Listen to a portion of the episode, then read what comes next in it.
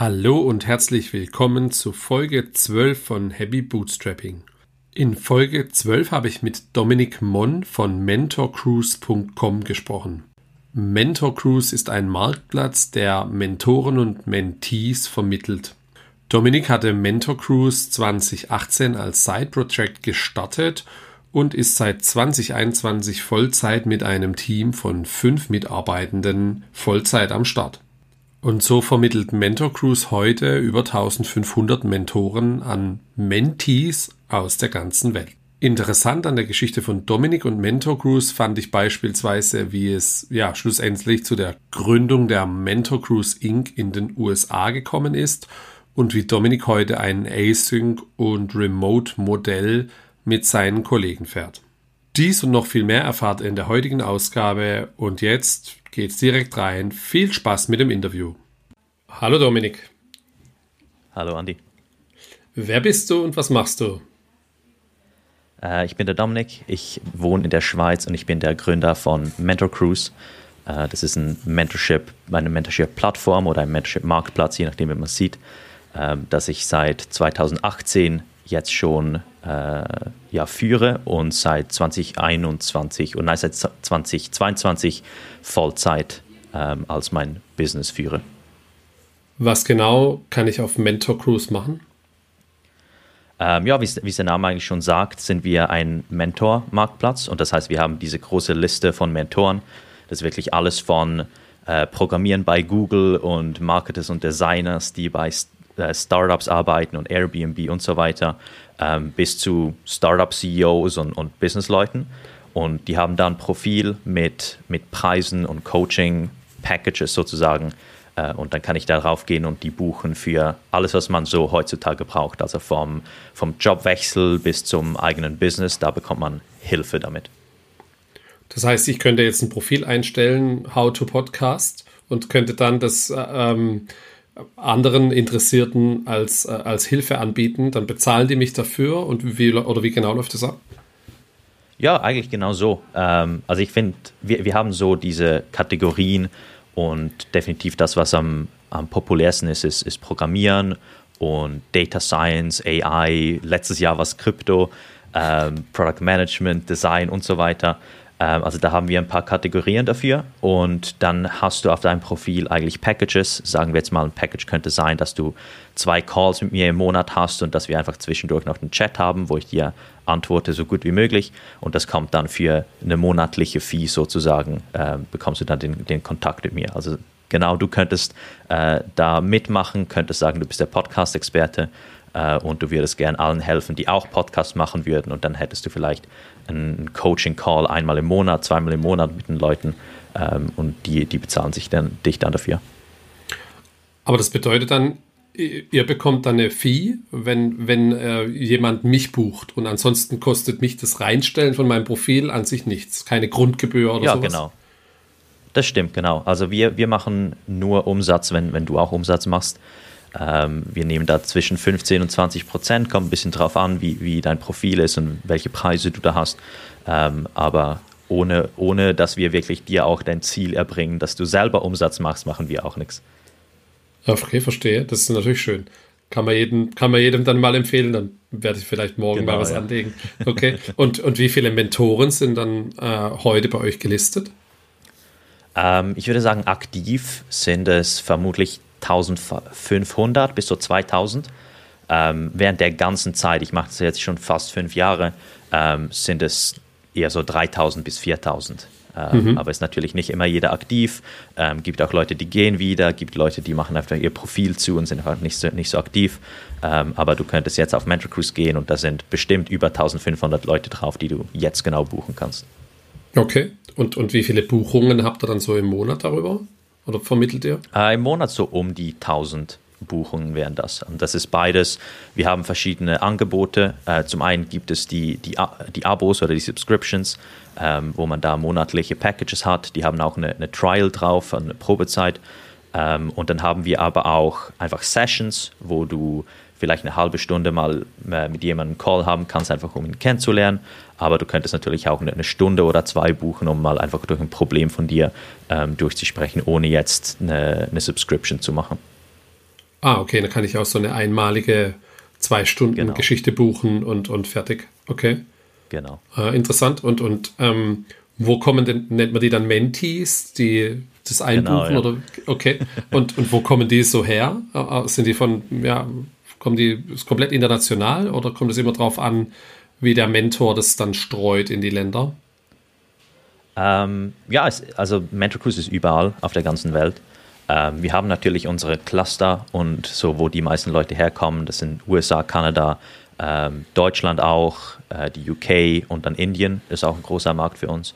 Ähm, da kommen meistens von da, aber theoretisch könnte man von überall aus äh, Mentor Cruise wirklich auch äh, da mitmachen.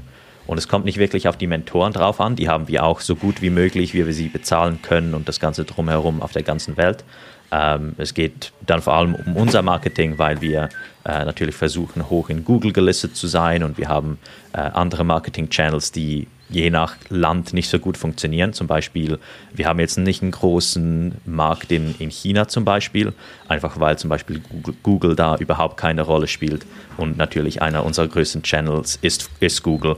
Äh, also haben wir jetzt nicht wirklich Reichweite da. Äh, also es ist eher das, das Limit ist bei uns, äh, wo wir wirklich Leute erreichen können, nicht unbedingt bei den Mentoren. Okay, verstehe. Und ich glaube, ich habe einen Artikel gefunden, da, da hast du darüber gesprochen oder in einem Interview erzählt, ihr habt ein, eine Million Dollar ähm, Revenue im Jahr vermittelt. War das die richtige Zahl? Ja, ja und, äh, das, das, ist schon ein Weilchen her, aber wir machen im Moment äh, in einfach volumenweise, also das heißt, das, das landet nicht bei uns auf der Bank, sondern es landet bei Mentoren zum größten Teil, äh, machen wir momentan ungefähr eineinhalb Millionen im Jahr. Ähm, ist aber schnell gewachsen und das war da der, der ja, Meilenpunkt, Meilenstein vor etwa einem Jahr, wo wir wirklich innerhalb von diesen vier Jahren ähm, dann eine Million gemacht haben. Ist natürlich eine schöne Zahl, also habe ich das auch geteilt und gepostet. Ähm, heißt einfach, wir haben Leuten auf der ganzen Welt eine Million Dollar ausgezahlt, was ich ziemlich cool finde. Äh, und seitdem ist es natürlich gewachsen und jetzt machen wir etwa eineinhalb Millionen im Jahr. Also wir sind auf einem guten Weg zu der zweiten Million äh, irgendwann dieses Jahr. Sehr, sehr cool. Glückwunsch dazu. Ähm, zu wie, viel, wie, wie viele Angestellte gibt es dann oder gibt es noch Co-Gründer, die das zusammen mit dir dann machen? Oder wie ist da das Setup? Äh, ja, ich habe das alleine gegründet und auch ab 2018 lange als, einfach als Seitenprojekt, als Side-Project so, so weitergelaufen gelassen. Ähm, heute sind wir fünf Leute. Äh, wir haben, sind auf der ganzen Welt verteilt. Äh, ich bin großer Fan von Remote Work und, und Async Work. Äh, und das heißt, da sind Leute auf der ganzen Welt. Ähm, sprich, ja, natürlich behandle ich alle als, als Angestellten und die haben auch Ferien und, und Benefits und alles, aber rechtlich gesehen sind alles Contractors ähm, weil es einfach so in der Remote-Work-Zeit im Moment noch so ist. Ähm, sprich, ich kann offiziell nicht sagen Angestellte, aber wir sind ein Team von fünf, fünf Leuten. Okay, das heißt, also ich habe hab gesehen, da sprechen wir später auch noch drauf, die Firma ist in den USA. Ähm, mhm. Du selber lebst in der Schweiz, vielleicht reist du da ja auch rum und die, die Contractors, die kommen dann äh, auch von Asien oder von wo und, und arbeiten dann auf Rechnung sozusagen, weil du ähm, ja, weil es natürlich in dem Setup schwierig ist, Angestellte zu haben, ist klar. Ja, genau. Äh, so funktioniert das. Also die, die Firma selber ist in, in den USA, in Wyoming. Ähm, ja, können wir noch darüber sprechen, wieso genau. Aber das heißt, ich bin in der Schweiz und ich selber bin eigentlich auch ein Contractor für die, für die Firma in den USA. Ähm, und dann haben wir Leute äh, in der Dominikanischen Republik, in China, ähm, ja, ein bisschen überall auf der Welt verteilt, in Italien. Ähm, die kommen davon von überall her. Und ja, dann sind sozusagen alle Contractor stellen eine Rechnung. Wir sind heutzutage auf, auf deal.com, sprich die Leute müssen nicht mehr ihre eigenen Rechnungen stellen, sondern es wird alles im Hintergrund ein bisschen automatisch gemacht. Ähm, fühlt sich also an, wie einfach ein, ein Angestellter zu sein, ist aber rechtlich halt nicht so. Okay, hab verstanden. Das ist ja interessant. Und, und äh, wo hast du die, die äh, Contractor dann gefunden? Auf ähnlichen Plattformen oder wie, woher kommt jetzt die Verteilung? Die hört sich spannend an. Äh, China, Dominikanische Republik, ähm, Italien. Wie, wie, kommt man dann zu? Ähm, ja, eigentlich, wenn man. Ich, ich bin wirklich ein großer Fan von den, den USA, äh, von, den, von Remote Work und darum. Mhm war es für mich nie ein Ziel, jetzt irgendwie in den USA oder in der Schweiz ein großes Büro aufzubauen. Äh, und dann hast du natürlich eine große Möglichkeit, einfach mal, wenn du was einstellen möchtest, auf jeder Jobplattform und auf weltweiten Plattformen da Leute zu suchen. Äh, und natürlich gibt es auch Upwork und, und diese ganzen Plattformen, wo man einfach der, aus der ganzen Welt Leute finden kann. Ähm, und für uns bedeutet das, wir können einfach äh, einen größeren Pool haben von Talenten, was natürlich unglaublich schwierig wäre in der Schweiz, wo einfach die, die Löhne und die Kosten sehr, sehr hoch sind. Oder in den USA, wenn wir jetzt irgendwie in San Francisco wären, da gibt es einfach keine freien Leute, die nicht schon von, von Big Tech aufgeschnappt sind. Also können wir in die ganze Welt gehen und können dann schauen, ja, wo, wo holen wir Leute, und nicht wo holen wir Leute, aber wer ist die beste Person für den Job. Ähm, und dann kommt es halt einfach so, dass Leute äh, nicht in Europa und in den USA sind, sondern wie gesagt, vielleicht in, in Südamerika oder in Asien. Ähm, und da schauen wir gar nicht so, so drauf. Äh, natürlich ist ein Kostenpunkt, dass wir vielleicht nicht einen Entwickler aus San Francisco holen können, weil die natürlich ganz andere Lohnansprüche haben. Ähm, aber ansonsten geht es um, uns darum, dass wir die beste Person für den Job haben und eigentlich egal, wo die Person ist. Okay, verstanden. Ähm, gehen wir mal ein bisschen noch zurück in der Zeit. Du bist ja jetzt selber noch relativ jung. Äh, weiß nicht, du kannst dein Alter dann selber sagen, wenn du es möchtest. Wie kamst du damals zu der Idee? Du hast ja auch erwähnt im, im Intro kurz, ähm, dass es anfangs ein Side-Project war. Warst du dann genau, angestellt ja. zu dem Zeitpunkt? Wie, und wie kamst du auf die Idee? Ja, äh, wir haben ja vorher ein bisschen darüber geredet, aber ich war, ich bin, seit ich eigentlich 15 bin, bin ich immer voll angestellt gewesen. Also ab 15 als eine, eine Lehre und dann Praktikas und dann Vollzeitjobs. Und irgendwo dazwischen, das war dann 2017 so ungefähr, da, da war ich 18, 19, 19, 20, könnt die Leute dann selber ausrechnen.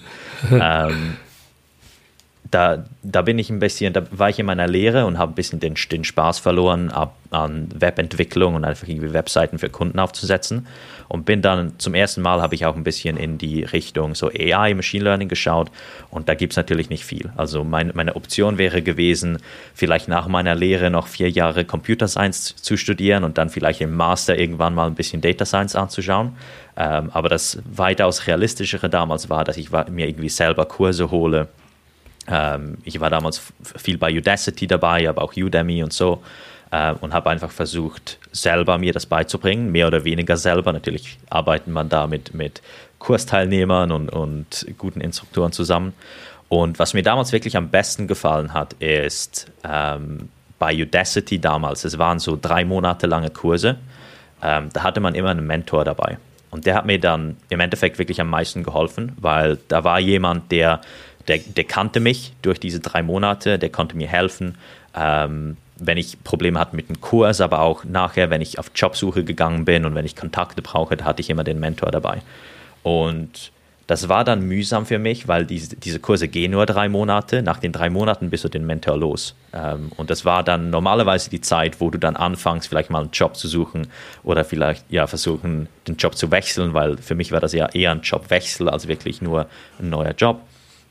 Äh, und dann, dann dachte ich mir, es wäre eigentlich ganz cool, wenn man da ähm, ein bisschen eine Ressource hätte für Mentoren, ähm, die nicht nur an den Kurs gebunden sind, sondern die man einfach nebenbei haben kann ähm, und die dann auch weiterhelfen oder wenn man mehrere Kurse macht und so weiter. Äh, und das war eigentlich die Anfangsidee von, von Mentor Cruise. Äh, ich habe da die, die Plattform gebaut, war auch ziemlich nahe an den ganzen Udacity-Leuten dran. Äh, habe da Leute in der Community, die machen auch viele von den ersten Mentoren aus und von den ersten Mentees und das war eigentlich das erste Ziel. Also da, da ging ich eigentlich durch ähm, meinen ganzen Karrierestart, habe da Praktikas angefangen und meinen ersten Job und so weiter und habe dann nebenbei in Wochenenden und Abenden äh, diese Menschkurs-Plattform gebaut und die, die Mentoren geholt und, und alles weitergebaut. Sehr cool.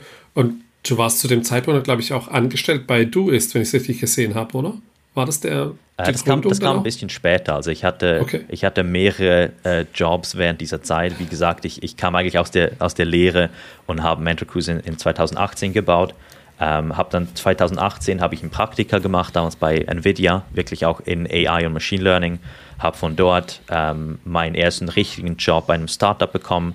Ähm, das war in den, den USA, aber ich war remote in, in der Schweiz äh, und war für da zwei Jahre. Und dann ist dann aber wirklich Ende, das war dann 2020 schon. Ähm, da wurde Mentor Cruise auch immer größer. Ich konnte nicht wirklich mit dem Startup mithalten, weil das war natürlich wirklich Silicon Valley Startup, zwölf Stunden Tage und am Wochenende gleich auch noch. Äh, und dann bin ich dann zu Duist gegangen, ähm, wo man ein bisschen mehr geregelte Arbeitszeiten hatte ähm, und wo sie natürlich auch wussten, dass ich das alles ähm, gebaut habe nebenbei und das auch unterstützt haben. Ähm, einfach auch um ein bisschen mehr, mehr Zeit und Denkfreiheit dafür zu bekommen. Und, und war das ein Problem dann, als du bei Duist warst, dann, dass du dich beworben hast, gesagt hast, hey, ich habe hier, meine Passion ist eigentlich das, aber ich fange jetzt bei euch an zu arbeiten und, und ich mache das nebenher weiter? War das ein Problem für die? Ähm, nee, eigentlich gar nicht. Also ich, ich war glücklich im Sinne, dass äh, ich mich gar nicht beworben habe, sondern ähm, ich habe mich damals schon zwei Jahre früher mal beworben, äh, aber die haben noch gar nichts mit Machine Learning oder so gemacht. Äh, und dann ging es dann zwei Jahre, äh, als mir der, der CTO geschrieben hat und gesagt, hey, wir brauchen jemanden, der, der Machine Learning kann, aber auch diese, diese Produktweise kennt äh, und das ein bisschen verbinden kann. Also nicht nur wirklich ein, ein Wissenschaftler, der da die AI-Sachen macht, sondern wirklich jemand, der beides verbinden kann. Und darum sind sie eigentlich auf mich gekommen. Also das war von Anfang an auch schon etwas, das äh, ja ein Vorteil von meinem Skillset war.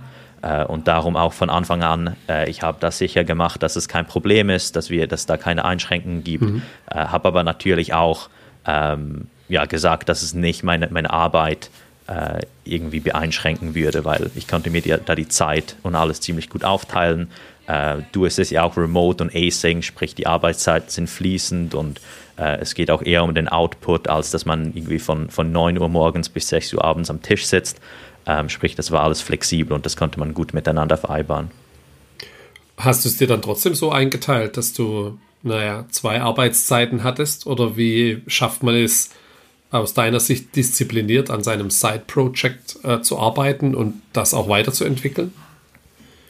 Ja, das wird sicher immer schwieriger, je größer das Ding wird. Also ich denke am Anfang, ähm, da ging das ganz gut. Da hatte ich auch, als ich meinen Praktiker hatte und so, ähm, da hatte ich auch noch eine, eine Pendel, einen Pendelweg von etwa zwei Stunden im Zug.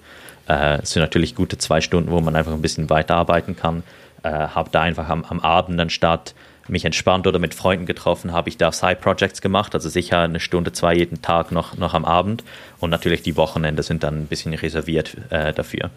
Dann gegen Ende ähm, bei Duist musste ich mir das wirklich ein bisschen mehr einteilen, einfach weil schon, schon mehr lief, ähm, weil es da auch immer mehr gibt, es auf einen zukommt. Da bin ich auch immer öfters, zum Beispiel um 6 Uhr morgens aufgestanden, habe bis um neun am, am Side-Project geschafft, habe dann bei Doist gearbeitet und dann am Abend noch weiter am Side-Project, was natürlich dann nicht mehr Side-Project war, sondern eher zweiter Job. Äh, und dann wirklich als, als ich dachte, bei, bei Duis habe ich alles erreicht, was ich will oder es ist ein guter Punkt. Und natürlich dieses ganze Menschkus-Ding wird, wird super stressig und es sieht auch so aus, als würde ich davon leben können. Äh, dann bin ich dann wirklich Vollzeit rübergegangen. Aber das wird, ich denke, am Anfang ist es fast schwierig, äh, die Disziplin zu haben, sich einfach dahinter zu setzen, jeden Tag und was, was zu machen.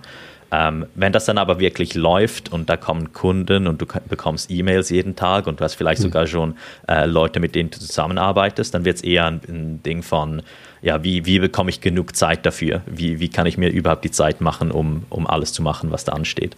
Äh, ja. Und das war dann auch ziemlich ja, klar der Punkt, wo ich gesagt habe, okay, ich muss es jetzt Vollzeit machen, da ist zu viel, zu viel Zeitaufwand was der CEO, CMO, CTO, äh, Support Officer in einer Person. Alles. Das ist natürlich Absolut. schwierig.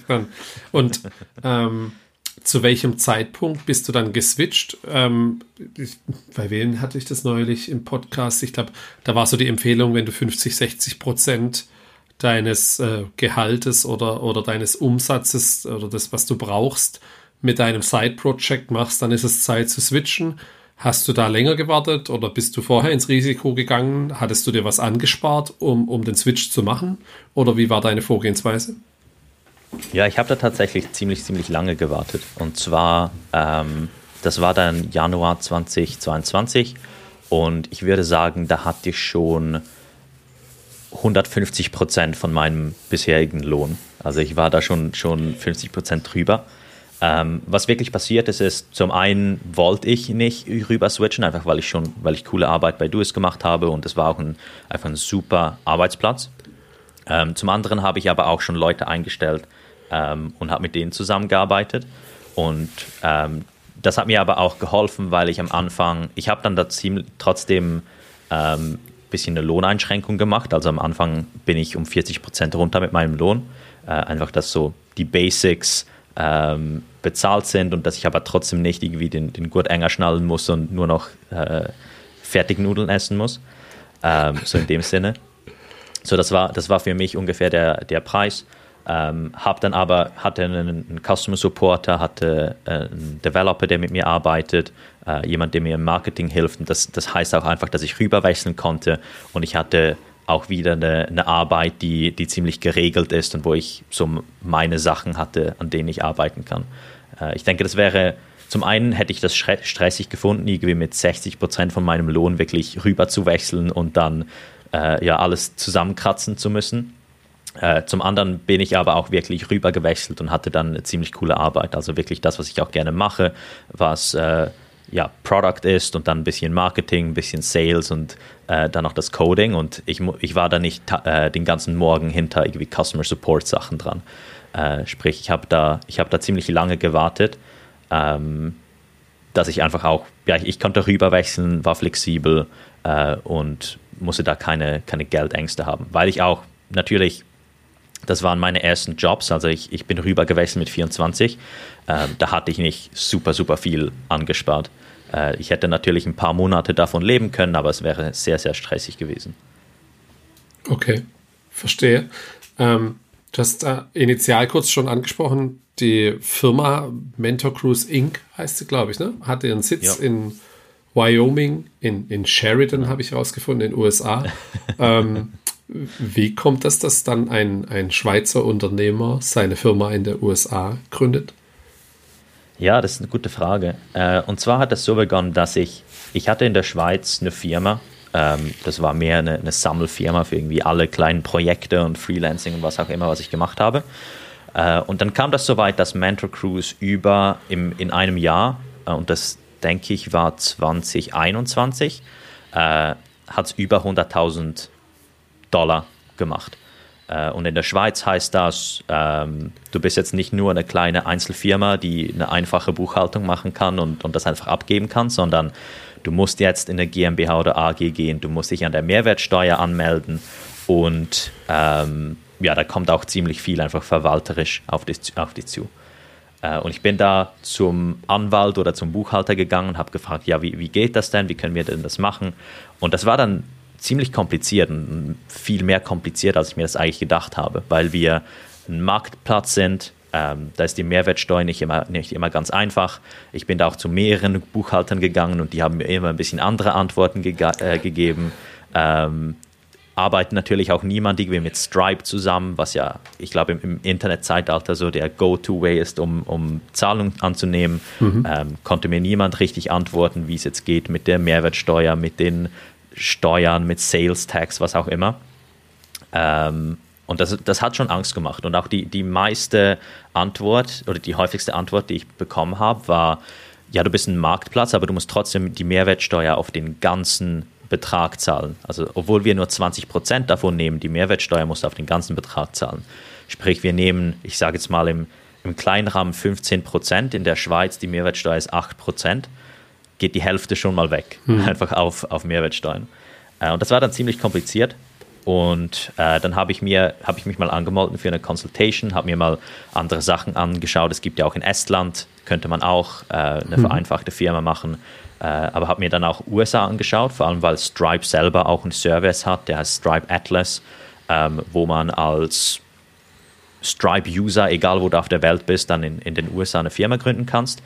Äh, und ja, da schien das alles ziemlich simpel. Da schien das, als könnte ich denen meinen Stripe-Auszug schicken und ein paar Bankauszüge und, und die kennen das. Also die, die kennen Marktplätze, die haben das tausendmal schon gemacht. Äh, jeder arbeitet mit Stripe, also kannst du denen auch einfach Access zu deinem Stripe geben und ein paar Auszüge und ein paar Tools. Und das ging einfach sehr einfach. Äh, und dann, dann habe ich mich da ein bisschen weiter informiert und habe dann den Schluss gezogen, okay, ich benutze so einen Service und äh, ja, jetzt, wo die Firma was Richtiges wird, nicht mehr nur in meiner Holding-Sammelfirma, ähm, schiebe ich das rüber in die USA und habe da ein bisschen die Sicherheit im Sinne von Steuern, im Sinne von Legal und einfach das Rechtliche, ähm, dass ich da geschützt bin und dass die Leute das kennen äh, und dass ich da nicht ausgeliefert bin, wenn doch mal was passiert. Und hast du dann ein Büro? Ist es ein Postfach oder ist es so ja. eine, die typische Briefkastenfirma, die man so ja, aus dem Fernsehen also ich, kennt? Ich habe es mal auf Google Maps angeschaut. Ich habe es mal auf Google Maps angeschaut. Äh, ist, glaube ich, im Briefkasten irgendwo hinterm Taco Bell in, in Wyoming. Äh, ist aber die, die Firma, die ich benutzt habe, um die, die Firma zu registrieren, die heißt First Base. Äh, und die machen da wirklich einen, einen, super Support. Also da ist kein, kein Büro da in, in Wyoming selber, in Sheridan ähm, aber was Support angeht, da haben wir wirklich Anwälte, da haben wir Buchhalter, da haben wir auch einfach das Netzwerk, ähm, dass wir da wirklich super aufgestellt sind, auch wenn, wenn kein Büro da ist. Vielleicht sogar besser, einfach steuerhaftig ähm, ist es viel, viel einfacher, wenn du nicht Angestellte und ein Büro irgendwo in den USA hast. Mhm. Das heißt, du warst selber noch nie vor Ort? Nö. Noch nie, nie in Sheridan, Wyoming gewesen. Wir sind auch nicht so der typische Ferienort, glaube ich. Ähm, nee. Ja, okay, das ist ja interessant. Und, und dann schreibst du dir als Privatmensch der äh, Mentor Cruise Inc. auch selber eine Rechnung dann, um eben den Gehalt zu ja, beziehen. Genau, also ich bin, ich habe natürlich die, die Aktienanteile, das ist was anderes, dann das steht in meiner Steuererklärung drin.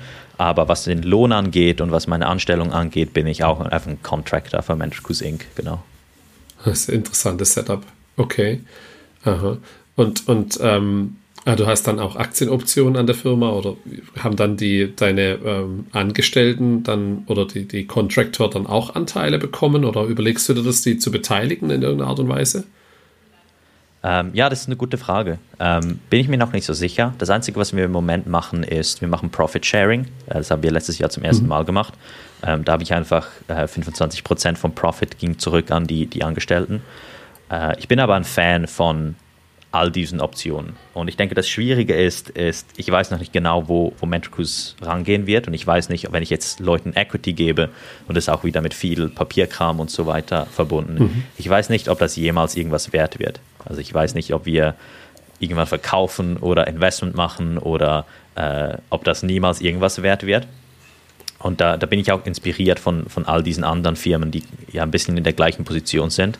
Äh, ich denke jetzt hier an, an Buffer, an Basecamp, an, an Do It selber auch, ähm, wo man ja Dinge macht wie Profit Sharing oder ähm, vielleicht man, man, gibt Aktien raus und kauft die dann aber als Firma wieder zurück, weil es sonst nie irgendwie ein Liquidity Event gibt. Ähm, ich, ich, denke, da gibt es viele Optionen. Bis jetzt machen wir Profit Sharing, aber ich, ich, bin auf jeden Fall ein Fan davon und würde das in, in Zukunft auch mal ausprobieren wollen.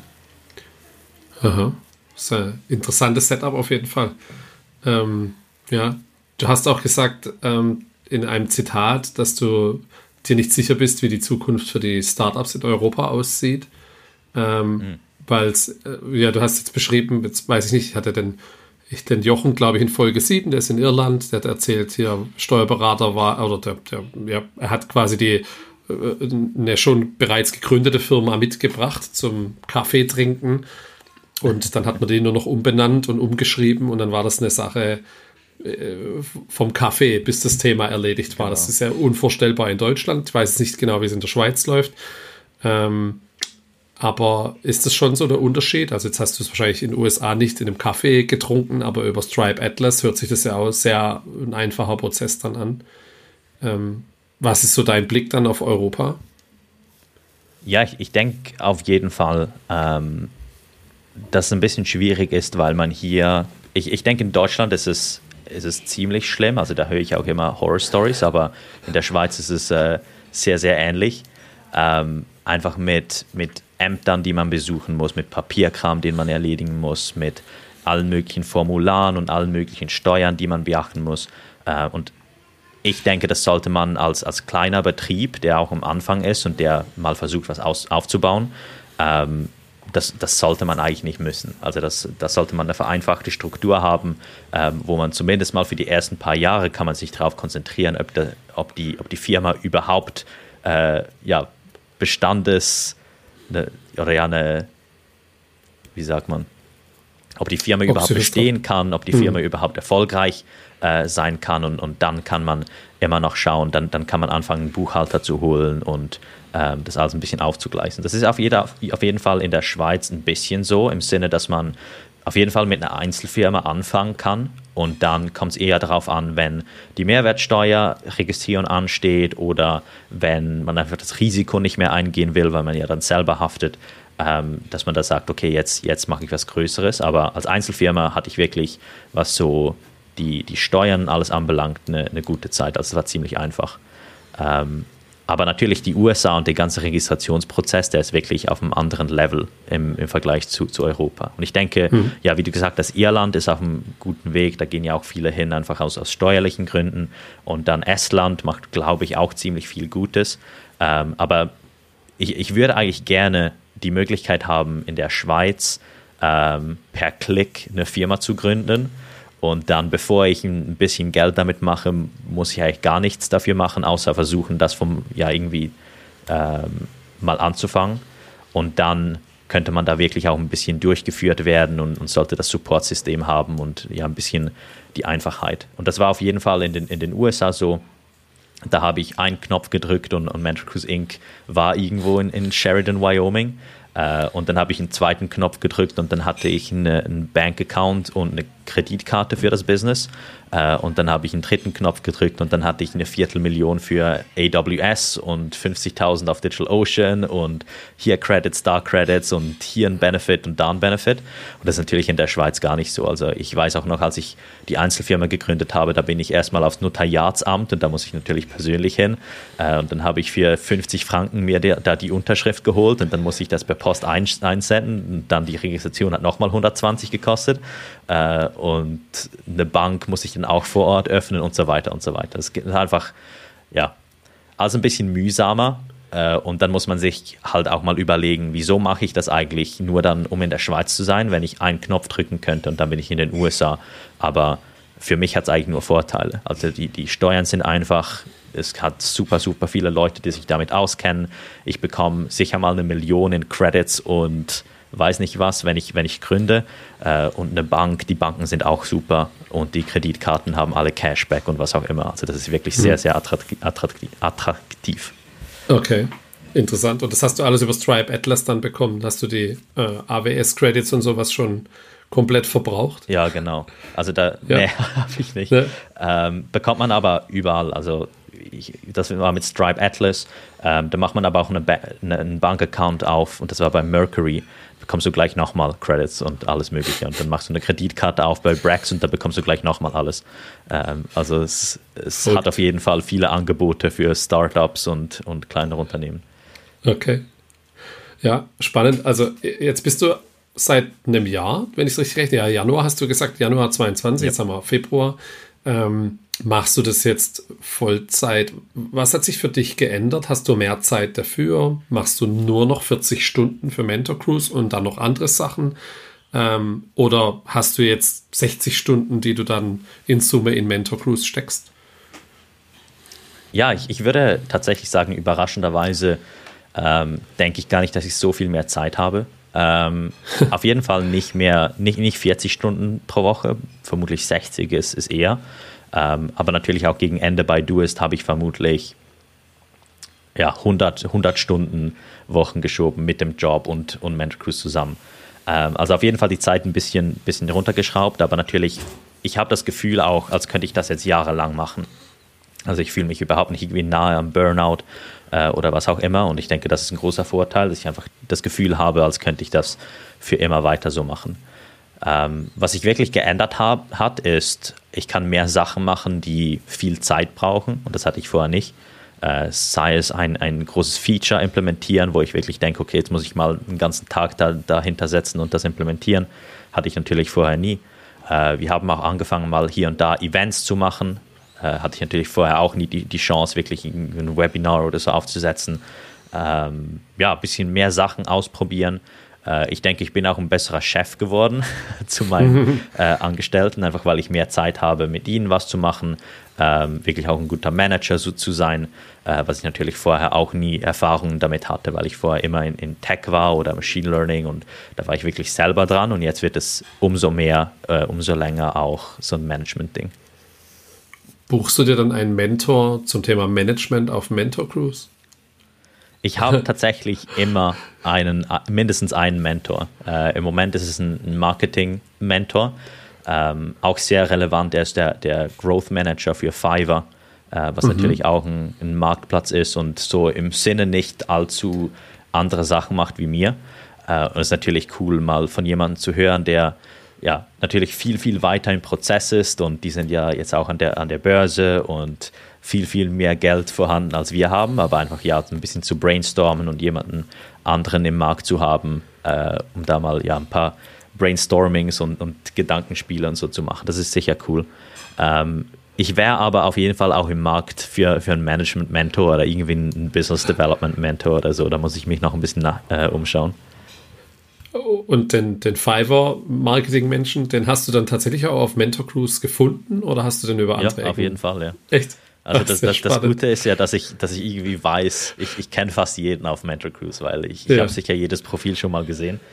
ähm, aber ja, den, den habe ich voll und ganz mit meinem Profil auf Mentor Cruise kontaktiert und gesagt, hey, wollen wir hier was machen mit dem Package? Äh, und dann hat er gesagt, cool. ja, auf jeden Fall. Und ich gebe ihm auch Reviews so durch die Plattform und alles. Mhm. Äh, und das ist auf jeden Fall, also es ist sehr wichtig für uns. Äh, es hat auch jeder im Team hat ein, hat ein, ein Budget für einen Mentor. Äh, und ich denke auch jeder hat im Moment einen Mentor und die können das so ausgeben, wie sie wollen.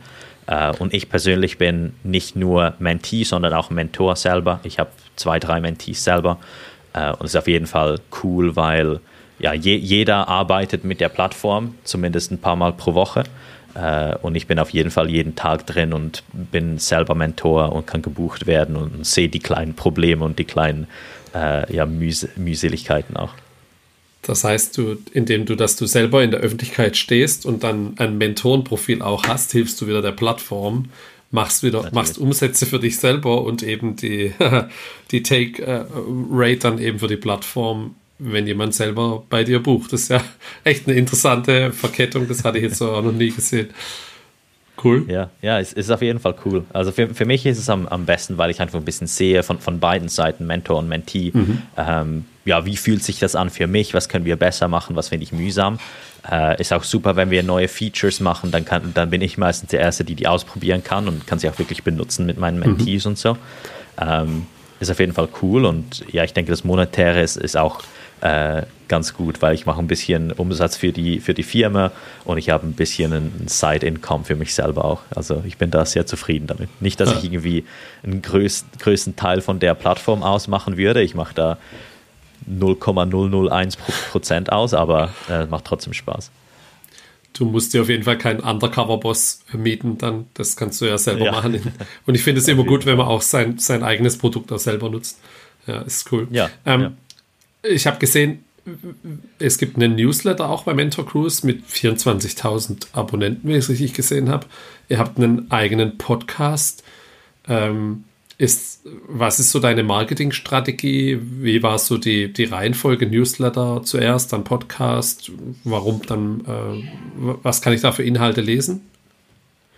Ähm, ja, ich, ich denke, die Marketingstrategie, die wir fahren, ist, wir müssen sicher alles mal ausprobieren und dann einfach ein bisschen mehr investieren äh, in die Sachen, die wirklich funktionieren. Also ähm, ich denke, angefangen hat alles so mit Google und SEO, äh, mit, mit Blog, äh, mit Blogartikeln und einfach guten Landingpages und so. Und so haben wir ein bisschen unser Start bekommen.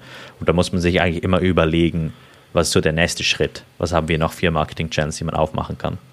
Uh, und Newsletter ist, ist, ziemlich wichtig, einfach weil wir so viele Mailadressen haben, die auch alle uh, ja, von uns Angebote und, und kontaktiert werden wollen. Ich denke, das ist sehr relevant für uns, weil wir holen pro Monat um die 100 Mentoren rein und wenn du im, im Markt bist für sowas und, und Interesse hast an neuen Mentoren, dann solltest du zumindest mal einmal im Monat das Mail bekommen mit, hey, hier sind unsere neuen Mentoren, vielleicht willst du mal, willst du mal da reinspringen.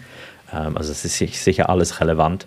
Und dann der Podcast, den habe ich tatsächlich ein bisschen pausiert jetzt. Äh, ich denke, die letzte Episode kam so vor drei, vier Wochen raus. Ähm, aber das war auch die Idee, dass wir einen Podcast haben, natürlich einfach für die Community.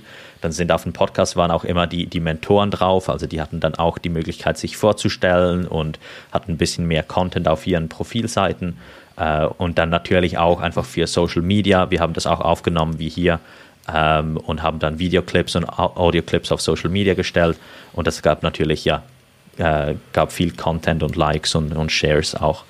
Ähm, ich denke, das Wichtige ist, dass wir alles ausprobieren und dann schalten wir aber auch Dinge ab, die nicht so funktionieren. Und ich denke, der Podcast ist eines davon, wo es funktioniert sicher und es hat Spaß gemacht, aber es braucht unglaublich viel Zeit. Und ich denke, mhm. du, du weißt, wie viel Zeit so ein Podcast mhm. braucht. Äh, und am Schluss, der Fakt, dass wir vielleicht ein Video oder zwei mehr haben auf Social Media, bringt jetzt nicht so viel für das, dass wir irgendwie einen halben Tag oder einen Tag für jede Episode investieren. Ähm, und das haben wir mit, mit ganz vielen anderen Sachen auch gemacht. Und da kommen vielleicht eine Handvoll von Marketingstrategien raus, die dann wirklich funktionieren und die, die, in die wir investieren können. Aber ich denke, der, der Markt bewegt sich auch so schnell, dass ja, Sachen, die vor drei, vier Jahren noch funktioniert haben, die hören irgendwann auf zu funktionieren und da musst du wieder dahinter gehen und wirklich jeden Kanal ausprobieren und sehen, was funktioniert dann in 2023, 2024 und so weiter. Ähm, also da, da sind wir immer dahinter und ich denke, wir probieren alles aus, zumindest einmal. Mhm. Das heißt, ihr, ihr probiert jetzt gerade dann TikTok als Marketingstrategie oder ist es auch schon wieder out? Gibt es was Neues, was ich verpasst habe? Äh, ja, TikTok war auf jeden Fall ein Thema, ja. Ich, ich denke, äh, immer ein bisschen schwierig, so unser Produkt ist natürlich, macht natürlich Spaß, wenn du einen Mentor hast, aber ist business fokussiert und Karriere fokussiert. Äh, mhm. Und ich denke jetzt, der, der, größte Teil von TikTok kommt nicht auf TikTok wegen der Karriere oder den, den Business fokussierend äh, sein. Ähm, also haben wir da so ein bisschen mäßigen Erfolg. Man bekommt bestimmt Klicks, aber ob es jetzt wirklich irgendwie übersetzt wird in, in Buchungen äh, mhm. und so weiter, das weiß ich jetzt nicht. Aber probieren muss man alles. Ja. Jetzt ähm, teilst du ja viele Zahlen auch öffentlich und wir haben ein bisschen schon drüber gesprochen. Ähm, wenn man sagt, hier, wir haben ein Startup, sind zu viert, zu fünft, machen eine Million Umsatz, dann äh, gibt es ja eine gewisse äh, Aufmerksamkeit auf das Thema Gab es dann auch schon Investoren, die gesagt haben, hey, das ist interessant, wir wollen uns da einkaufen, wir wollen Teil von der Geschichte sein? Hast du da schon Angebote erhalten und wie bist du mit umgegangen? Ähm, ja, kommt sicher, die, die Angebote sind da. Ähm, ja, wie du sagst, wenn man das öffentlich teilt, wenn man nicht viel versteckt, ähm, je nachdem kommt dann mehr oder weniger, aber auf jeden Fall, man, man bekommt Angebote hier und da. Ähm, ich denke, für mich ist immer wichtig, seit, seit dem Anfang eigentlich, dass ich ein Business will, das sich um mein Leben baut und nicht umgekehrt. Also ich will nicht ähm, ja, 14 Stunden am Tag arbeiten müssen und auf dem Boden schlafen und, und ähm, fertigen Nudeln essen müssen, nur weil ich ein Startup habe. Und das war so immer ein bisschen meine Denkweise. Und ich denke, es muss beim Investment, äh, wie gesagt, bis heute sind wir gebootstrapped, wirklich alles ähm, von, von Grund auf und ohne Investment. Ähm, das müsste beim Investment auch ja irgendwie so sein. Und ich, ich bin nicht abgeneigt, ich bin jetzt nicht irgendwie ein Gegner von, von Investment, ähm, aber ich bin auch ein Fan von, von neuen Modellen und ja, nicht einfach irgendwie einen großen VC ins Boot holen, dem, dem einen dann ähm, das Leben ein bisschen zur Hölle macht. Und ich denke, da gibt es heutzutage auch einfach viele, viele neue Optionen. Also ich grade, glaube, gerade wir, äh, wo wir doch so ein großes Netzwerk haben von Mentoren, da gab es immer schon Interesse mit, mit Angel Investments und vielleicht Leute, die, die kleinere Beträge rein, reinstellen wollen. Ähm, dann gibt es ja auch neu jetzt so Calm Fund oder, oder Calm Capital, ähm, die dann ja auch so Profit Sharing und sowas machen. Also ich denke, das sind, das sind alles Optionen. Ähm, bis heute nichts, wo ich jetzt sagen würde, ja, das müssen wir unbedingt machen. Also ich denke, das große Problem für mich wäre, wenn du mir einen großen, äh, ja, einen großen Sack voll Geld gibst, ich wüsste jetzt gar nicht genau, was wir da, damit machen würden. Ich denke, wir, wir wachsen als Firma, ähm, wir machen coole Sachen ich weiß nicht, ob, ob, sich das grundlegend verändern würde, wenn ich noch einen Designer, noch einen Developer und zwei Salespeople einstellen stellen würde. Ich denke, da kann man sicher mehr machen, ähm, aber ich, ja, ich, ich habe jetzt nicht das Selbstvertrauen, dass ich sagen würde, ja, mit 500.000 Franken, Euro oder Dollars auf dem Konto kann ich viel, viel mehr machen, als wir heute machen können. Ähm, und ich denke, bis wir zu diesem Punkt kommen, würde ich das auch nicht wirklich annehmen. Also ich will jetzt nicht einfach Geld holen, nur für, fürs Geld holen selber. Da müsste wirklich auch irgendwie ein Gedanke da, dahinter sein. Mhm. Was sind für dich denn die Vorteile dann von einem Bootstrap-Modell, wie, wie du es jetzt machst? Ähm, ja, Selbstbestimmung, äh, glaube ich, ist der, ist der größte. Also wir können machen, was wir wollen. Wir können, ähm, wenn, ja, wir können Initiativen machen, die vielleicht nicht den, den größten Gewinn abstreichen, aber wirklich auch Spaß machen.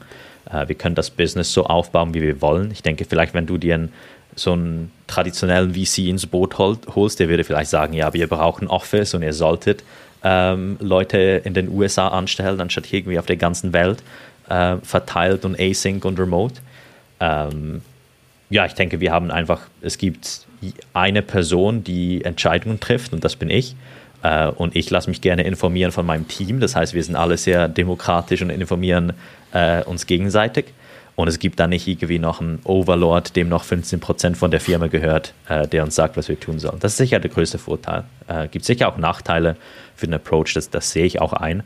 Ähm, aber wie gesagt, ich hätte lieber ein Business, das sich um mich formt und das mir erlaubt, auch ein bisschen rumzureisen. Ich war in, in sieben, sechs, sieben Ländern letztes Jahr zum Beispiel und habe einfach von dort aus gearbeitet. Ähm, das ermöglicht mir natürlich alles auch, dass das Bootstrapping und dass wir einfach selbstbestimmt wird. Ähm, denke auch, wenn wir jetzt sagen würden, wir würden eine Angel Round holen von unserer Community, ähm, das würde sich vermutlich auch nicht verändern. Also es ist nicht so. Es geht einfach darum, wir, ich denke, wir brauchen das Geld selber nicht, nicht und darum, ja, machen wir das nicht. Äh, aber es geht vor allem um die, um die Entscheidungskraft, würde ich sagen. Und Nachteile, jetzt hast du vorhin mal 60, 70, 80, 100 Stunden die Woche angesprochen. Das ist ja sicherlich am Anfang eher normal, dass man ja, ein Stück weit außerhalb 9 to 5 arbeitet. Ähm, es kostet eine Menge Zeit und, und, Schweiß und Tränen wahrscheinlich. Was sind für dich dann noch Nachteile? Ähm, ja, ich denke, Mentor Cruise, das mache ich jetzt seit fünf Jahren fast. Ähm, und es gibt natürlich Leute, die haben in 2020 angefangen, äh, Konkurrenz, die in 2020 angefangen haben und die haben sich eine, eine Million zwei ins Boot geholt und die sind natürlich jetzt am gleichen oder weiteren Punkt wie wir. Ähm, man kann auch, wir, wir haben natürlich ein sehr, ähm, ja, ich würde sagen, organisches Modell, wo, ja, mhm. wir sind profitabel und wir können davon leben und wir wissen, das Modell funktioniert so. Aber wenn wir jetzt noch ein paar Millionchen auf dem Konto hätten, könnten wir natürlich sagen, ja, ähm, wir nehmen gar keine Take Rate oder wir nehmen 5% oder was auch immer. Und das kann natürlich auch ein bisschen äh, attraktiver sein für Mentoren, die dann sagen, ja gut, dann probiere ich das mal aus. Ähm, Leute, die heute sagen, ja, 15, 20% ist ein bisschen zu hoch. Ähm, und ich denke auch einfach, da, das Geld dahinter zu haben, dann kannst du dir viele Leute holen, dann kannst du dir Paid Ads holen, dann kannst du Sachen sponsern. Wir haben äh, Konkurrenz, die wirklich in Real-Life-Events macht und da ganze Hallen ausbucht und mit tausend Leuten ein Event schmeißt. Äh, das können wir natürlich nicht. Also bei uns ist alles ziemlich klein. Wir können nur Leute einstellen, für die wir auch wirklich das Geld haben. Äh, ansonsten ja, geht es schnell mal zu Ende. Also ich denke, das ist der Nachteil. Das ist einfach, man, man ist natürlich angreifbarer. Ähm, und es gibt Leute, die können da viel, viel schneller, schneller vorangehen als wir. Äh, und das kann natürlich auf Dauer auch gefährlich werden, wenn es jetzt wirklich ein Markt ist, wo es nur einen geben kann, was ich nicht glaube, was es bei uns wirklich so ist. Aber es gibt viele Märkte, Märkte die so sind. Äh, wenn man dann da vom, vom Thron gestoßen wird, dann ist man fertig. Also dann, dann funktioniert das Bootstrapping einfach nicht. Äh, und das ist natürlich die, die Gefahr da ein bisschen. Okay. Ja, das glaube ich, auch immer eine Schwierigkeit, wenn du hm, jemand hast mit Kapital und der auch noch weiß, mit, wie er mit umzugehen hat ähm, er kann eine Konkurrenz aufbauen, entweder mit, mit Events und, und oder schierer Masse oder halt Personal. Okay. Ähm, du hast mal auch noch einen Blogartikel geschrieben, 13 Side Projects in Six Years. Six failed, four sold, zwei Autopilot und one Fulltime Job. Jetzt reden wir die ganze Zeit über Mentor Cruise und das hat Erfolg und, und das hört sich immer cool an.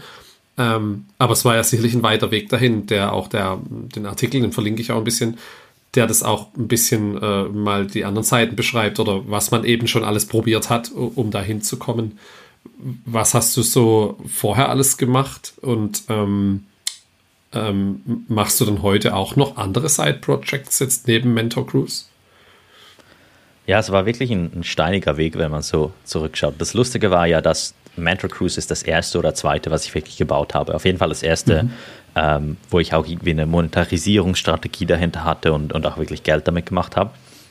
Und ich denke, das Schwierige ist, wenn man sein erstes Business baut, dann weiß man gar nicht so richtig, ob, ob etwas funktioniert oder nicht. Also ich habe Mentor Cruise gemacht und das war ziemlich chaotisch und ein bisschen komisch am Anfang. Und es ist ja auch etwas, etwas Neues, was man nicht so kennt. Und ähm, ich wusste da einfach gar nicht, ob das funktionieren würde. Ich habe da im, im, ersten Monat habe ich vielleicht, das ist ja ein Kommissionsbusiness, also ich habe da immer noch 20 Prozent gemacht. Äh, Im ersten Monat habe ich vielleicht 50, 50 Dollar draus gemacht und im zweiten Monat vielleicht 80 und im dritten vielleicht 120. Und das sieht jetzt nicht so aus wie ein, ein Spaceship oder ein Unicorn, wo mhm. ja, Leute sagen, dass sie in drei Monaten zu ihren 10.000 im Monat kommen oder so. Ähm, also ich hatte nicht wirklich die Kenntnisse, ob das wirklich abhebt oder ob das überhaupt was werden kann. Ich wusste auch nicht, wie ich das wachsen, soll. Und dann hatte ich natürlich auch einfach Spaß am Bauen. Also das ist absolut so, wenn man, wenn man gut coden kann und man kann alles machen mit seinen Fingern, was man will, ähm, dann kommt man auch immer in Versuchung, was Neues zu bauen. Also habe ich da nach Mentor Cruise dann tatsächlich noch viele, viele andere Sachen gebaut.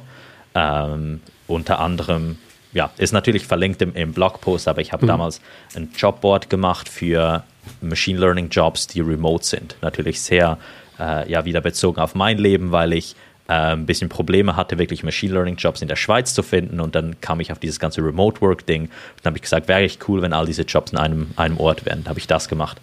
Ähm, dann habe ich meinen kleinen Blog gehabt und ich konnte das nicht richtig monetarisieren und habe dann ein kleines Tool geschrieben, wo man eigentlich Werbeanzeigen auf der Seite äh, kaufen konnte. Also so ein bisschen hier könnte deine Werbung stehen, Style, wo man dann einfach einen Banner hatte und sagt, ja, für 100 Dollar kannst du deine Werbung hier stehen lassen und dann konnte man das dadurch buchen. Habe ich auch ein kleines Tool geschrieben dafür. Ähm, und dann bin ich immer mehr in Remote Work rein und habe dann Remote Work Blog gebaut und habe da viele bei Remote Work geschrieben und Toolseiten gemacht und so weiter. Ähm, und ich denke, das hat mir wenn ich zurückschaue, war es natürlich doof, weil Mentor Cruise konnte was Großes sein und ich habe es zum Teil ignoriert oder zum Teil einfach ein bisschen hängen lassen, während ich andere Sachen gebaut habe. Ähm, wo man sich auch vielleicht fragt, wenn ich einfach dran geblieben wäre und es weiter versucht hätte, hätte es größer werden können ähm, oder schneller groß werden können.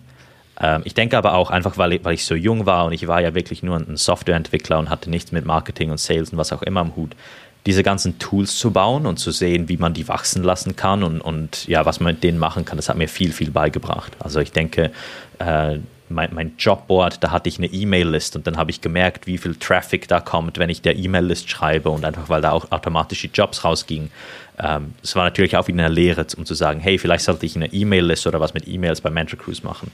Ähm, und dann habe ich bei, bei meinem Werbeanzeigen-Tool habe ich ganz viel mit, mit Zahlungssystemen rum, rumprobiert und habe auch, es war ja auch wieder ein bisschen was ein zweiseitiger Marktplatz und dann habe ich da wieder viel gelernt, wie, wie kann ich das Zahlungssystem besser machen ähm, und was wollen die Leute da sehen.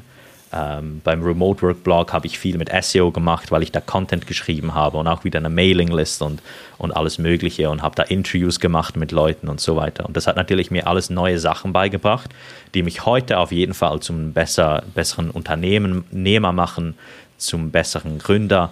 Äh, und die kommen auch alle wieder zurück, obwohl die jetzt zum Teil nicht mehr existieren oder weil ich die verkauft habe. Ähm, das ja, bringt mir natürlich auch für Mentor Cruise immer noch vieles bis heute. Mhm. Du hast ähm, jetzt ein bisschen noch beschrieben, wie das Wachstum war. Gab es denn, was war denn der Knallereffekt dann damals für, für Mentor Cruise? Gab es da einen? Ja, das, ähm, es war viele, vieles auf einmal. Also ich, ich habe das für zwei, drei Jahre laufen lassen und dann war es so um März 2020 rum. Äh, da kamen viele Sachen auf eines. Zum einen habe ich ähm, das Pricing völlig umgekrempelt, weil am Anfang hatten wir viel so Einzelkäufe wie die, die Sessions und dann die Packages, die ich beschrieben habe, die waren eher so wöchentlich, also dass man mhm. sozusagen für seinen wöchentlichen Call zahlen muss. Äh, und dann habe ich das ein bisschen abgegradet und bin auf, auf diese monatlichen Packages gegangen und dann ist natürlich so vom 50 Dollar in der Woche Package kommt man dann tatsächlich zum 200 Dollar oder dann wurden es halt 250, 300 Dollar im Monat Package und da bekommst du natürlich ganz andere Kunden, die, die dann ja Interesse haben an diesen größeren Packages. Äh, und dann kam auch, dass Arvid Karl, der ja vor ein paar Episoden auf dem Podcast war, mhm. äh, Mentor geworden ist, natürlich riesige Reichweite und das geshared hat. Im gleichen Monat auch ähm, Rosie Sherry, die damals bei Indie Hacker war, war, ist, war äh, hat auch gejoint, hat auch riesen Reichweite gehabt. Und dann war es natürlich März, April 2020, Anfang von Covid, ähm, haben viele Leute ihren Job verloren, haben auch viele Leute wollten sich einfach ein zweites Standbein bauen und das ganze Thema mit, mit Coaching und vielleicht sich was nebenbei was anbauen als Mentor, das ist sehr relevant geworden. Und dann kam alles so auf einen Schlag ein bisschen im März, April 2020 und da sind wir dann tatsächlich von ich würde sagen, wir waren davor bei vielleicht 400, 500 Dollar im Monat, sind wir dann auf so 3000, 4000 gewachsen. Also das war okay. ein riesiger Schlag. Äh, und ja, seit anhin geht's, geht's Mentor Cruise und der ganzen Seite viel, viel besser, weil es einfach natürlich Network-Effekte hat, aber äh, wie auch immer, oder ich damals am Anfang und jetzt wir immer weiter daran gearbeitet haben, immer neue Features, neue Offers dazugebracht haben, die die Seite auch wirklich attraktiv machen. Ja, interessant. Das äh, mit dem Arvid habe ich damals gar nicht mitbekommen. Dann hat er sein Profil heute noch? Oder ich glaube, er hat es abgeschaltet. Ich glaube, jetzt hat er eine zu große Reichweite zum Punkt, wo er, wenn er vermutlich einen Platz frei hat, dann bekommt er 20 äh, verschiedene Anfragen. Aber das verstehe ich mhm. auch total. Ähm, aber auf jeden Fall so in diesem Monat oder diesen paar Monaten, wo er da war, da hat er auf jeden Fall auch die, die Werbetrommel wirklich getrommelt und hat neue Leute reingeholt und hat mir auch viel, viel Feedback gegeben und äh, Reviews und, und alles Mögliche. Also der hat da wirklich viel äh, mitgeholfen. Und da will ich auch sagen, einfach alles zusammen mit, mit Covid und mit Arvid, der das äh, jedem, jedem geteilt hat und mhm. dem Pricing und alles. Das war wirklich einfach gutes Timing. Äh, und so die zwei, drei Jahre Arbeit oder die zwei Jahre Arbeit, die sich wirklich auch ausgezahlt haben. Super, das ist natürlich cool, wenn es dann so einen Effekt hat. Ähm, ich habe noch was gefunden, was du noch aktiv machst: Startups for Devs. Das ist ein Blog, wo du so ein bisschen Content Marketing für Mentor Crews machst, aber auch andere Artikel schreibst. Ähm, erzähl mal ein bisschen was darüber, was du da machst. Ja, ich, ich versuche eigentlich mich immer zu konzentrieren auf Mentor Cruise, aber ma manchmal juckt es mich doch noch, um ein bisschen was anderes zu machen. Und ich habe zwei kleinere Newsletters oder, oder Blogs. Ähm, das eine ist, ist, Startups for Devs, ähm, wo ich einfach ein bisschen, ich, ich komme vom, vom technischen Background und ich, hab, ich war Dev für eine lange Zeit. Äh, und wenn man dann ein Startup gründet, dann geht es viel darum, um ähm, ja, sich vielleicht nicht im Code wirklich zu verkopfen. Äh, da muss man ein bisschen Marketing lernen und ein bisschen Design und so. Diese ganzen Sachen, die man so, sonst als Software-Engineer irgendwo im, im Hintergrund nicht wirklich braucht. Äh, und da versuche ich so hier und da ein paar Tipps ähm, zu schreiben und raus, rauszutweeten äh, und einfach versuchen, das ein bisschen zu streuen. Äh, das zweite, was ich noch habe, das heißt two-sided.io. Äh, und da schreibe ich mehr über Marktplätze, weil das doch ein äh, ziemlich großes Thema ist und es gibt nicht viele Marktplätze heute, ähm, die wirklich auch Bootstrap was machen oder äh, ja sogar sogar Star Startup-mäßig. Äh, ich denke, die, die Zeit von den Ubers und Airbnbs und, und Ebays ist ein bisschen vorbei, dafür ist der Markt wirklich zu groß. Ähm, aber ich versuche so die, die Tipps zu teilen, die ich, die ich rausfinde, äh, während ich einen Marktplatz baue und äh, ja, ein bisschen von den, den Lehren äh, aufzuschreiben während des ganzen Bau, einfach weil es nicht viel dazu gibt. Ähm, und ich vergleiche jetzt mal mit einem SaaS-Business, äh, gibt es natürlich viel, viel weniger Content da draußen über die Marktplätze. Mhm. Was sind so deine Ziele jetzt für dieses Jahr, nächstes Jahr mit, mit Mentor Cruise und deinen anderen Projekten? Kannst ähm, du da ähm, was zu sagen? Ja, also ich, ich denke für Mentor Cruise, ähm, ich denke, das kann wirklich groß werden, viel, viel größer als es heute ist. Ähm, und mein Ziel ist es wirklich, ein, ein Geschäfts- oder ein Business aufzubauen, ähm, das für, für uns funktioniert, in unserem Kontext, dass wir remote sind und das Ganze aufbauen wollen. Aber ich denke, es kommen jetzt auch Themen wie zum Beispiel ähm, heute die meisten Kunden von Mentor Cruise sind, sind Consumer, also Leute wie du und ich, die gehen einfach auf die Seite und, und buchen das. Und es kommt auch immer mehr so die, die Business-Seite, wo auch auch Teams und, und einfach Businesses merken, okay, dieses Mentoring-Ding, das könnte was für uns sein. Das kann Produktivität steigern, das kann uns, uns Zeit einsparen. Ähm, und da bekommen wir immer mehr Anfragen über, sei es Workshops, ähm, sei es wirklich irgendwie eine, eine Group-Mentorship-Ding oder einfach das als ein, ein Benefit oder einen Vorteil anzubieten. Ähm, also das ist sicher ein großes Thema, das uns dieses Jahr und vielleicht noch äh, länger raus beschäftigen wird. Also das ist ein, ein Ziel für mich auch persönlich, ähm, dass wir schauen, ob's, ob wir da das nächste Level mit Mentor Cruise erreichen können. Äh, einfach im Sinne von, von B2B-Teams äh, schauen, ob wir dann auf eine neue, neue Ebene kommen. Ja, Hört sich, hört sich auf jeden Fall nachvollziehbar und spannend an. Hast du dann vor, noch ähm, mehr Mitarbeiter dann auch einzustellen? Oder ich hatte auch, glaube der Jochen war es, der in Irland sitzt, ähm, der hat so ein bisschen erzählt, er wartet immer, bis er ein Jahresgehalt oder sowas zusammen hat, bis er, bis er wieder jemand, also er ist wirklich auf einem sehr sicheren Weg unterwegs, hast du vorhin ja auch beschrieben bei dir selber, mit den 150 äh, Prozent. Mhm. Ähm, würdest du da, würdest du auch einen sicheren Weg erstmal gehen?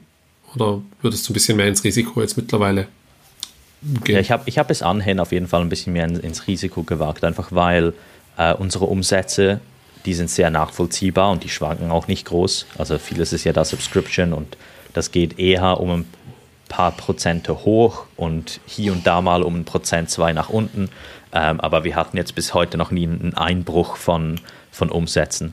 Äh, und darum habe ich da eigentlich immer ein bisschen geschaut, dass ich auf jeden Fall genug habe im Sinne von, von monatlichen Gewinn, dass wir da ein paar Ersparnisse haben, dass ich sagen kann, okay, wir können auf jeden Fall den, den Lohn äh, zahlen und das ist gar kein Problem. Und dann haben wir noch ein paar Rücklagen, falls es dann doch mal einen schlechten Monat oder zwei gibt, ähm, dass uns das nicht, nicht ruinieren würde. Aber wir haben jetzt nicht irgendwie ähm, wie vielleicht ein E-Commerce-Business oder so, wo ähm, ja da viel läuft, vielleicht um die Weihnachten und Thanksgiving und Black Friday, aber dann im, im Sommer und im Winter läuft ein bisschen nichts.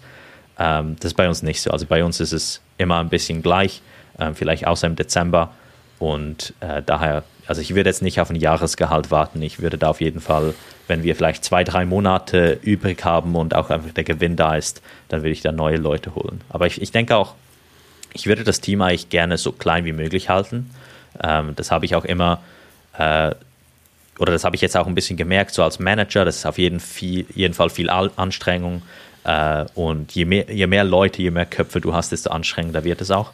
Äh, und ich könnte da auf jeden Fall sehen, dass wir vielleicht noch einen Developer haben und vielleicht, wenn das ganze B2B-Zeugs funktioniert, dann haben wir vielleicht eine Salesperson oder einen Account Manager oder sowas.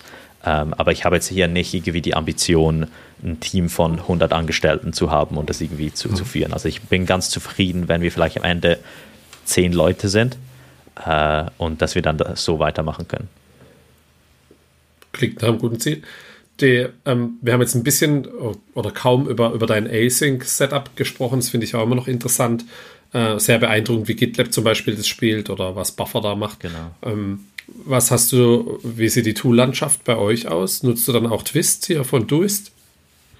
Tatsächlich nicht. Ich weiß nicht, ob ich das auf dem Podcast sagen, äh, sagen soll, aber, aber, Twist ist wirklich ein cooles Tool. Wir haben da auch bei, ähm, bei Doist natürlich immer damit gearbeitet. Ich denke, bei uns ist einfach, weil wir nur fünf Leute sind. Ähm, ich denke, je weniger Leute man ist, desto einfacher ist Async. Also wir sind, wir sind auf Discord äh, mhm. Und ich schreibe da was in den Discord-Channel rein und die Leute sehen es dann, wenn sie es halt sehen. Aber wir haben irgendwie nie mehr als zwei, drei Konversationen laufen am, am gleichen Tag. Also das ist ziemlich, ziemlich human, denke ich. Wenn man da ein paar Channels hat und es gibt ja auch jetzt Threads auf Discord, dann funktioniert das ganz okay. Ähm, bei, bei Duist waren wir, als ich da war, um die 100 Leute oder mehr, mehr ja, um die 90 vielleicht. vielleicht da ging natürlich jeden Tag etwas los und da hatte der, das Marketing-Team alleine ist ja 15 Leute oder so oder mhm. 10 Leute. Ähm, da sind natürlich jeden Tag kommen neue Threads rein und meine Inbox war jeden Morgen gefüllt mit neuen Sachen und da, da geht immer irgendwas ab.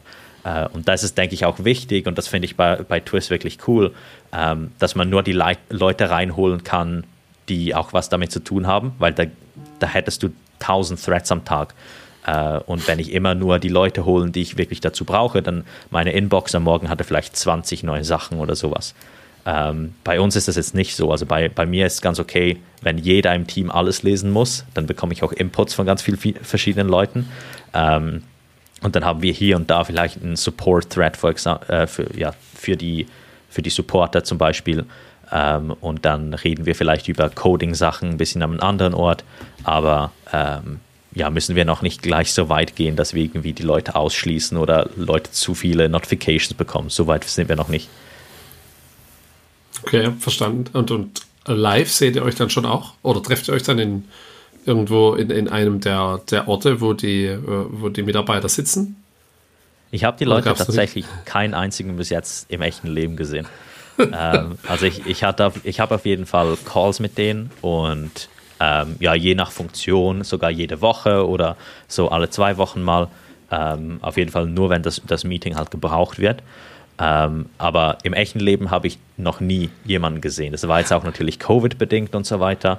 Ähm, ich denke, vielleicht dieses Jahr könnte es funktionieren. Ich habe so Nachricht erhalten, dass vielleicht jemand vom Team mal in, äh, ja, von, von China nach Nordspanien gehen wird dieses, dieses Jahr. Und da könnte ich vielleicht mir vorstellen, auch mal schnell auf Spanien rüber, rüber zu gehen. Ähm, aber ansonsten haben wir das noch nie gemacht. Kommt noch. Ihr könntet euch ja hier im Taco Bell in Sheridan, genau. Wyoming treffen. Sheridan im Taco Bell. Das wäre es schon. Den Briefkasten suchen, wo Mental Cruise ja. draufsteht. Ein Foto davor machen. Cool. Ähm, was hast du abschließend noch für, für Tipps für andere Bootstrapperinnen, äh, Indie-Hacker, Solopreneure? Was, was, was würdest du denen mitgeben aus deiner ja, jetzt Erfahrung? Was äh, sollte man unbedingt machen? Was sollte man unbedingt sein lassen? Ja, gibt, auf jeden Fall ganz, ganz vieles. Ähm, ich denke, das Wichtigste ist, dass man immer konsistent bleibt. Ähm, ich denke, das ist wirklich wichtig, auch am, wie ich gesagt habe am Anfang, dass man da versucht, eine Stunde, zwei in seine Projekte zu investieren, auch wenn man super müde ist und super stressig an der Arbeit hat. Das, ich denke, das muss einfach sein. Und dann irgendwann kommt das von selbst, dass man da einfach ja, sein muss und nicht mehr das auswählen kann. Ähm, ansonsten, ich denke, ja, Twitter ist ein, ein guter Ort, die Indie-Hacker-Community ist ein guter Ort. Da kann man auf jeden Fall von vielen Leuten reden. Ähm, die guten Podcasts hören, wo man dann von den, den anderen Bootstrappern hört äh, und sich ein bisschen Inspiration äh, holen kann. Und ja, ansonsten Spaß dabei haben und äh, sein Business gut auswählen. Also ich denke, der, die Bootstrapping-Industrie und, und die ganze Community ist jetzt nicht ein Ort, wo du ähm, das nächste SpaceX machen kannst oder irgendwas, was wirklich kapitalintensiv ist. Ist wirklich der Ort für ähm, kleinere Lifestyle-Businesses und da muss man auch okay damit sein, dass es vielleicht nicht ein Multimilliardenunternehmen ist, das irgendwie an der Stock Exchange gelistet ist. Ähm, ich denke, das ist, das wollen, glaube ich, auch viele so, also wirklich ein Lifestyle-Business haben, mit dem man reisen kann und äh, von dem man leben kann. Aber ich sehe es trotzdem immer wieder viele Leute, die dann sehen, dass andere eine Million, zwei Millionen, zehn Millionen im Jahr machen und dann wirklich äh, demotiviert sind davon. Und ich denke, ja, da, da muss man sich auf sich selber konzentrieren und ja, seinen eigenen Erfolg definieren. Cool. Das war doch nett. V vielen, vielen Dank, Dominik, für deine Zeit. War sehr interessant. Ja, ich habe es bisher noch gar nicht gekannt. Ich werde mal schauen, dass ich mir jetzt auch ein Profil anlege. Vielleicht bucht mich ja jemand mal für irgendwas. Auf jeden Fall. Wie gesagt, cool. man kann beides Mentor und Mentee sein. Ich kann es nur mhm. empfehlen, äh, auch auf beiden Seiten der Medaille zu sein. Äh, ist auf jeden Fall sehr, sehr empfehlenswert. Ja, das glaube ich. Man, man, kann immer was dazu lernen, egal was man schon alles gesehen hat, denke ich. Das ist genau. äh, die Erfahrung des Lebens, die hören nicht auf. Cool. Genau so. Ich wünsche dir einen schönen Tag noch und, und viel Erfolg für dieses Jahr und ja, was ihr alles noch vorhabt. Dankeschön. Und dann hören wir uns vielleicht mal wieder zu einem Update. Ja, gerne, gerne. Alles klar. Danke Dankeschön. dir. Dann mach's gut. Danke. Ciao. Tschüss. So, wie schnell die Zeit doch vergeht, wenn man ein bisschen Spaß hat. Das war jetzt auch schon wieder etwas mehr wie eine Stunde mit Dominik und mir. Ich hoffe, dir hat's gefallen. Bewerte doch bitte den Podcast oder empfehle ihn weiter. Ich freue mich auch immer wieder über Feedback. Schick mir einfach äh, ja per Mail an hallo at happy-bootstrapping.de, was du von der Folge gehalten hast oder was du dir für die Zukunft so wünschst. Bist du selber auch Bootstrapperin oder Solo-Gründer und möchtest mal hier äh, im Podcast mit mir über deine Geschichte sprechen, dann schreib mir auch gerne an die genannten Kontaktdaten. Und die Folge für nächste Woche ist auch bereits im Kasten und zwar habe ich mit Anna-Karina Jodlaug von Any.co gesprochen. Any ist eine ja, SaaS-Buchungsplattform für Ressourcen aller Art. Annie ist auch bootstrapped und ja, macht mittlerweile ordentliche Millionen Umsätze. Wenn du die Folge nicht verpassen willst, dann abonniere jetzt den Kanal. Vielen Dank und bis nächste Woche. Ciao.